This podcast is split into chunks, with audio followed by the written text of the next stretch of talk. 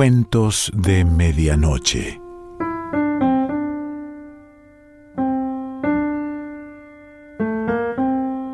El cuento de hoy se titula Aquellos días en Odessa y pertenece a Heinrich Bühl.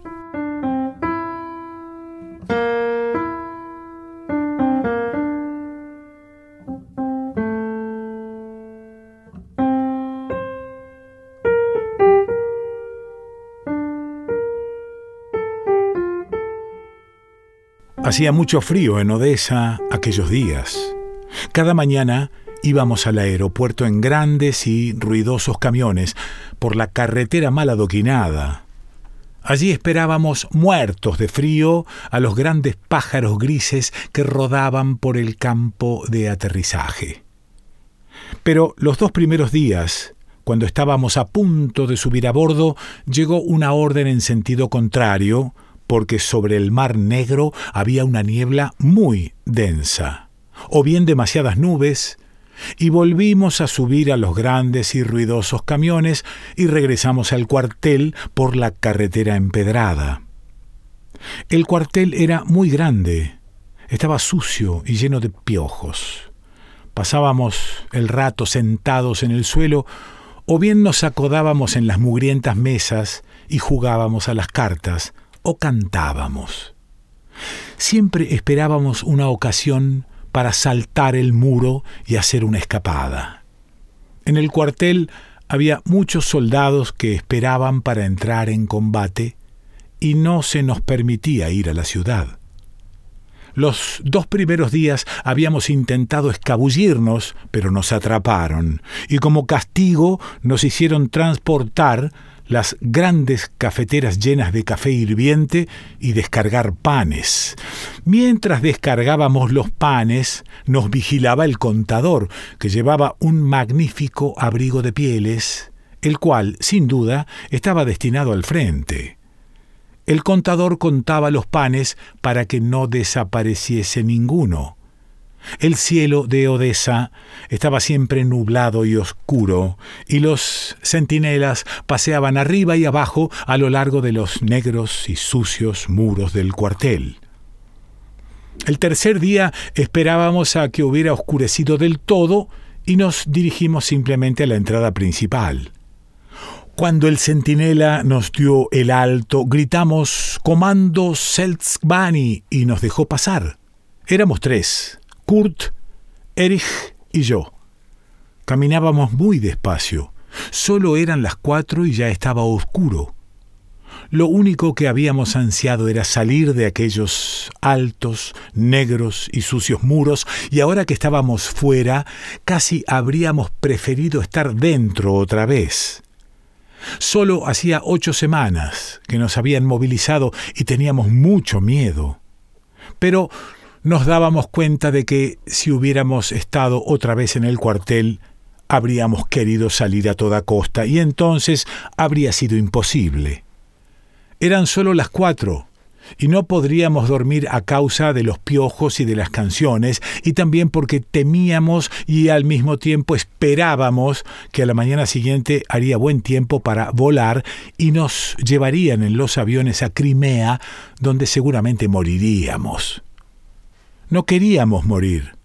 No queríamos ir a Crimea, pero tampoco nos gustaba pasarnos todo el santo día tirados en aquel cuartel sucio y negro que olía a café de Malta, donde siempre descargaban panes destinados al frente y donde siempre había un contador con abrigo de pieles, abrigo sin duda destinado al frente, que vigilaba y contaba los panes para que no desapareciese ninguno. En realidad, no sé lo que queríamos. Avanzábamos lentamente por aquella callejuela del suburbio, oscura y llena de hoyos. Entre las casitas, donde no se veía una sola luz, la noche estaba cercada por unas cuantas estacas de madera podrida y más allá, en algún lugar, debía de haber páramos, tierras baldías, como en nuestro país, donde siempre dicen que se va a construir una carretera y abren zanjas y van de aquí para allá con varas de medir y después no se habla más de la carretera y echan en las zonas escombros, eh, cenizas, basura y vuelve a crecer la hierba, mala hierba áspera, indómita y exuberante, hasta que el letrero prohibido tirar escombros queda cubierto por los escombros. Caminábamos muy despacio, porque aún era muy pronto. En la oscuridad nos cruzamos con otros soldados que iban al cuartel y otros que venían del cuartel nos adelantaban. Teníamos miedo de las patrullas y habríamos preferido volver, pero sabíamos también que si nos hallásemos otra vez en el cuartel estaríamos desesperados. Era mejor tener miedo que sentir solo desesperación entre los negros y sucios muros del cuartel, donde siempre había que llevar café de aquí para allá y descargar panes para el frente, siempre panes para el frente, y donde vigilaban los contadores con sus magníficos abrigos, mientras nosotros nos moríamos de frío.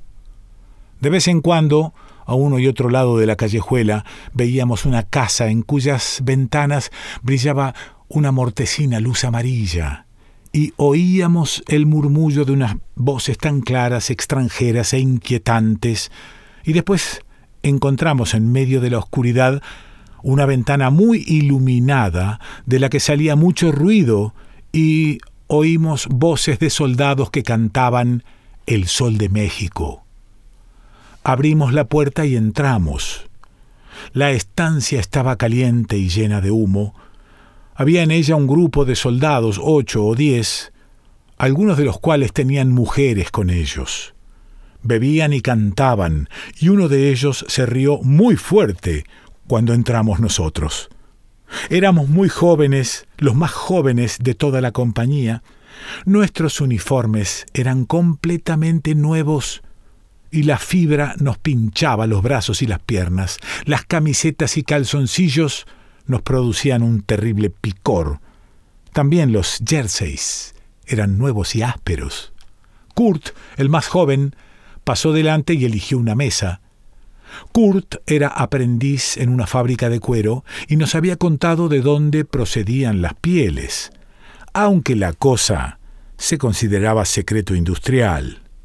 Nos había explicado incluso los beneficios que se obtenían con ello aunque eso era también un secreto industrial muy celosamente guardado. Nos sentamos los tres. De detrás del mostrador vino hacia nosotros una mujer gorda de cabello oscuro y cara bondadosa y nos preguntó qué queríamos beber. Preguntamos primero cuánto costaba el vino, pues habíamos oído decir que en Odessa todo era muy caro. Nos dijo que eran cinco marcos la botella y pedimos tres botellas. Habíamos perdido mucho dinero jugando a las cartas y nos habíamos repartido el resto. Teníamos diez marcos cada uno. Algunos de los soldados comían carne asada que humeaba aún, con rebanadas de pan blanco y unas salchichas que olían a ajo, y entonces nos dimos cuenta por primera vez de que teníamos hambre. Cuando la mujer trajo el vino, le preguntamos cuánto costaba la comida. Nos dijo que las salchichas costaban cinco marcos y la carne con pan ocho. Dijo que la carne era de cerdo y fresca, pero nosotros le pedimos salchichas. Los soldados besaban a las mujeres y las abrazaban sin disimulo y nosotros no sabíamos a dónde mirar.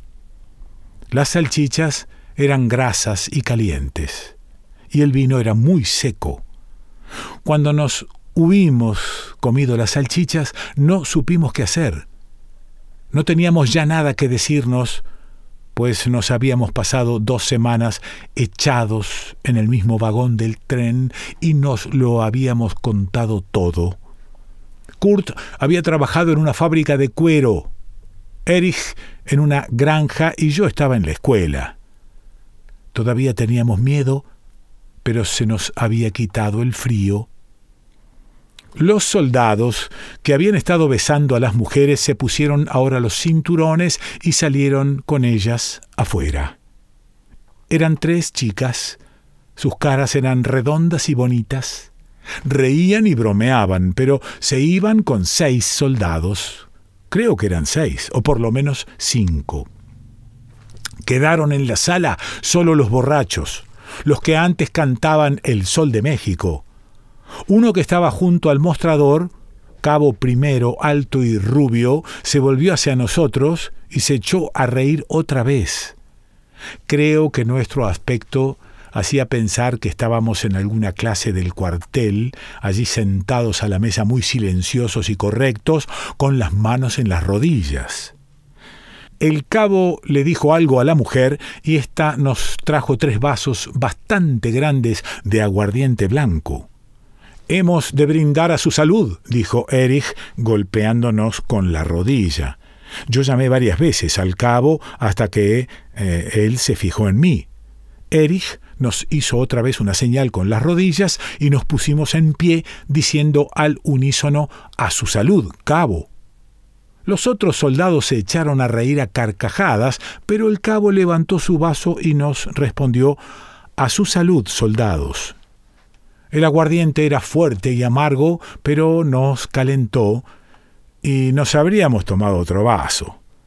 El cabo le hizo una seña a Kurt para que se acercase. Kurt lo hizo. Habló unas palabras con él y nos hizo una seña a nosotros.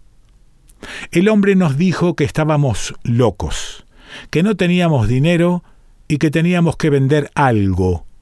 Nos preguntó de dónde veníamos y a dónde estábamos destinados. Le dijimos que estábamos en el cuartel esperando que nos llevasen a Crimea. Se puso muy serio y no dijo nada. Yo le pregunté qué podíamos vender y él me respondió que cualquier cosa, abrigos, gorras, ropa interior, relojes, plumas estilográficas. Ninguno de nosotros quería vender el abrigo. Estaba prohibido y teníamos miedo y además en Odessa hacía mucho frío. Nos vaciamos los bolsillos. Kurt tenía una pluma estilográfica, yo un reloj y Erich un portamonedas nuevo de cuero que había ganado en una rifa del cuartel. El cabo tomó los tres objetos y le preguntó a la mujer cuánto daba por ellos. Ella los examinó detenidamente, dijo que eran cosas malas y nos ofreció doscientos cincuenta marcos, 180 solo por el reloj. El cabo nos dijo que 250 era poco, pero que estaba seguro de que no nos daría más y que aceptásemos, porque quizás a la mañana siguiente nos llevarían a Crimea y entonces todo daría igual. Dos de los soldados que cantaban antes El Sol de México se levantaron de sus mesas y le dieron al cabo unas palmadas en el hombro. El cabo nos saludó y salió con ellos. La mujer me había dado a mí todo el dinero, y yo le pedí dos trozos de carne con pan para cada uno y un vaso grande de aguardiente. Después nos comimos uno cada uno un trozo más de carne y nos bebimos otro vaso de aguardiente. La carne estaba muy caliente, era fresca, grasa y casi dulce, y el pan estaba todo empapado de grasa. Después nos tomamos otro aguardiente. Entonces nos dijo la mujer que ya no le quedaba carne, solo salchichas. Y comimos salchichas acompañadas de cerveza, una cerveza oscura y espesa. Después nos tomamos cada uno otro vaso de aguardiente y nos hicimos traer pasteles, unos pasteles planos y secos de nuez molida. Después bebimos aún más aguardiente, pero no estábamos borrachos en absoluto, teníamos calor y nos sentíamos bien, y no pensamos en el picor de las fibras de nuestra ropa. Llegaron otros soldados y cantamos todos juntos El Sol de México. A las seis nos habíamos gastado todo el dinero y seguíamos sin estar borrachos. Como no teníamos nada más que vender, regresamos al cuartel en la oscura calle llena de hoyos no se veía ya ninguna luz y cuando llegamos el centinela nos dijo que nos presentásemos en el puesto de guardia. Allí se estaba caliente y no había humedad. Estaba sucio y olía a tabaco. El sargento nos echó una bronca y nos dijo que habríamos de atenernos a las consecuencias. Pero aquella noche dormimos muy bien. A la mañana siguiente fuimos al aeropuerto en los ruidosos camiones por la carretera empedrada. Hacía frío en Odessa. El tiempo era magnífico. El cielo estaba despejado. Subimos por fin a los aviones y cuando despegábamos nos dimos cuenta de pronto de que no volveríamos nunca. Nunca. Heinrich Bull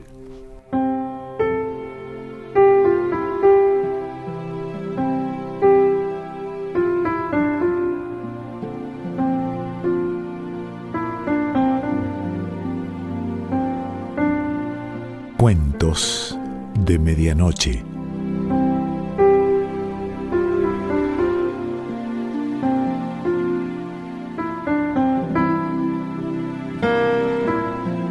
Selección Pancho Mondino. Idea y lectura Quique Pessoa.